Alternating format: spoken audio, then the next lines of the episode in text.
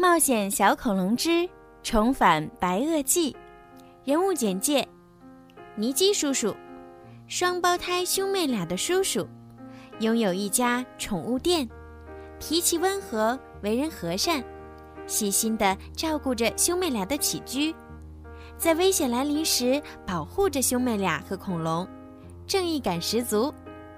托比，双胞胎里的哥哥，喜欢恐龙。读了很多有关恐龙的书，是一名小小恐龙专家，聪明机灵，总能想到办法帮大家解围，在冒险过程中引导照顾大家，是个称职稳重的哥哥。蒂娜，双胞胎里的妹妹，纯真善良，活泼可爱，喜欢一切小动物，也是因为她的坚持。布朗提才能和他们生活在一起，在冒险中既耐心又细心，是大家最放心的后备军。布朗提，一只黄色的小恐龙，远看也许你会觉得它是一只大脚的腊肠狗，最爱的食物是布丁加薯条，来自遥远的恐龙时代。因为一次偶然，掉进冰洞里被冰封，再睁开眼，已经来到现代。他勇敢、善良、好奇心重，聪明伶俐，在危急时刻总是能够起到关键作用，是大家的活力素。福特斯，会飞的恐龙，和布朗提一起被冰封在洞里。最大的爱好就是睡觉和吃鱼，有着和庞大体型不符的憨厚可爱。看起来笨笨的他，却有一个关键性的隐藏技能，那就是穿越时空。卡哈肖教授，邪恶的教授，想要抓住恐龙并将它们作为实验的对象，坏主意层出不穷。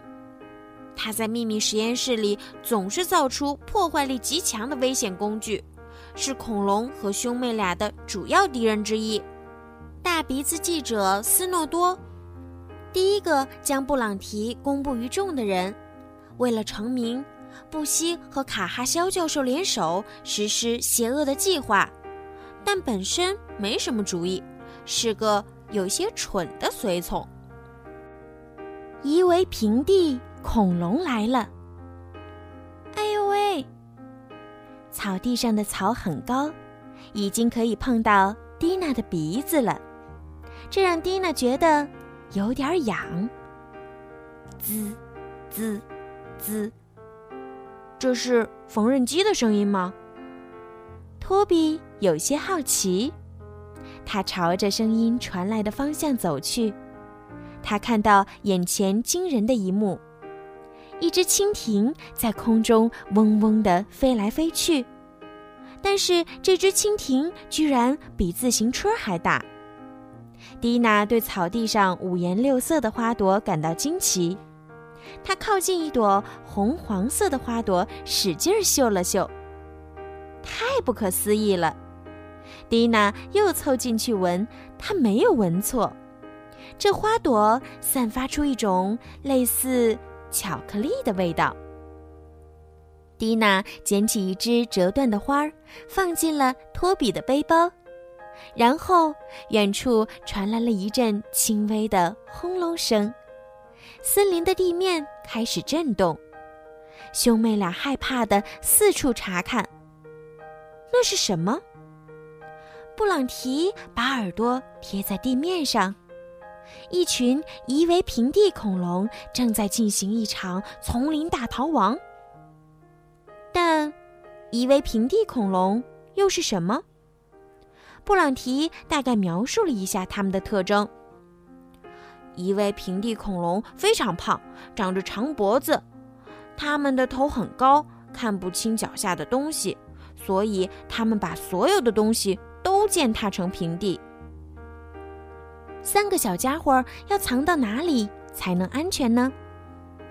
托比指着一棵树说：“我们爬到那上面去吧。”布朗提带头，他抓住树干开始爬。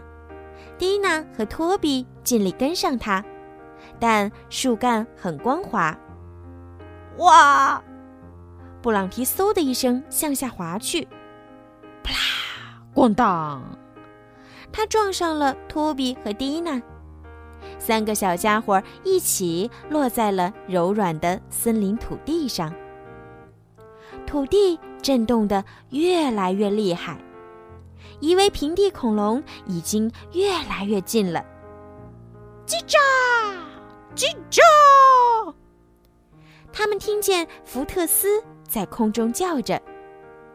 福特斯落在树冠上，快，快上来！叽喳，叽喳！我能很轻松的从这里起飞。他向下喊着。但他们三个要怎么办呢？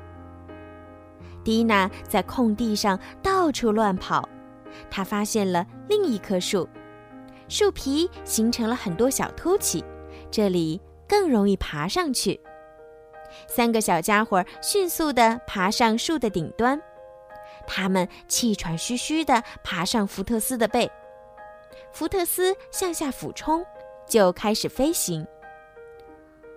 砰，咚，砰！他们看到了下面那群肥胖的长脖子恐龙，它们每一只都有一辆公交车那么长，三层楼那么高。巨大的树干在它们面前就像牙签一样渺小。从上方看，兄妹俩发现这些重型恐龙在森林里经过的地方，一棵完整的树。都没有留下。福特斯已经飞得很高，接近了云朵。突然，他开始前后摇晃。哎呀，我现在就像一只跳蚤一样虚弱。他喊道：“好了，今天的《冒险小恐龙之重返白垩纪》就讲到这儿啦。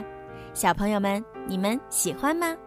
如果呀，你们想提前听到关于这个故事的精彩内容呢，可以在荔枝 FM 购买小鱼姐姐的粉丝会员，成为小鱼粉儿，这样呢就可以每周都提前收听到好听的冒险小恐龙的故事了。好啦，孩子们，晚安。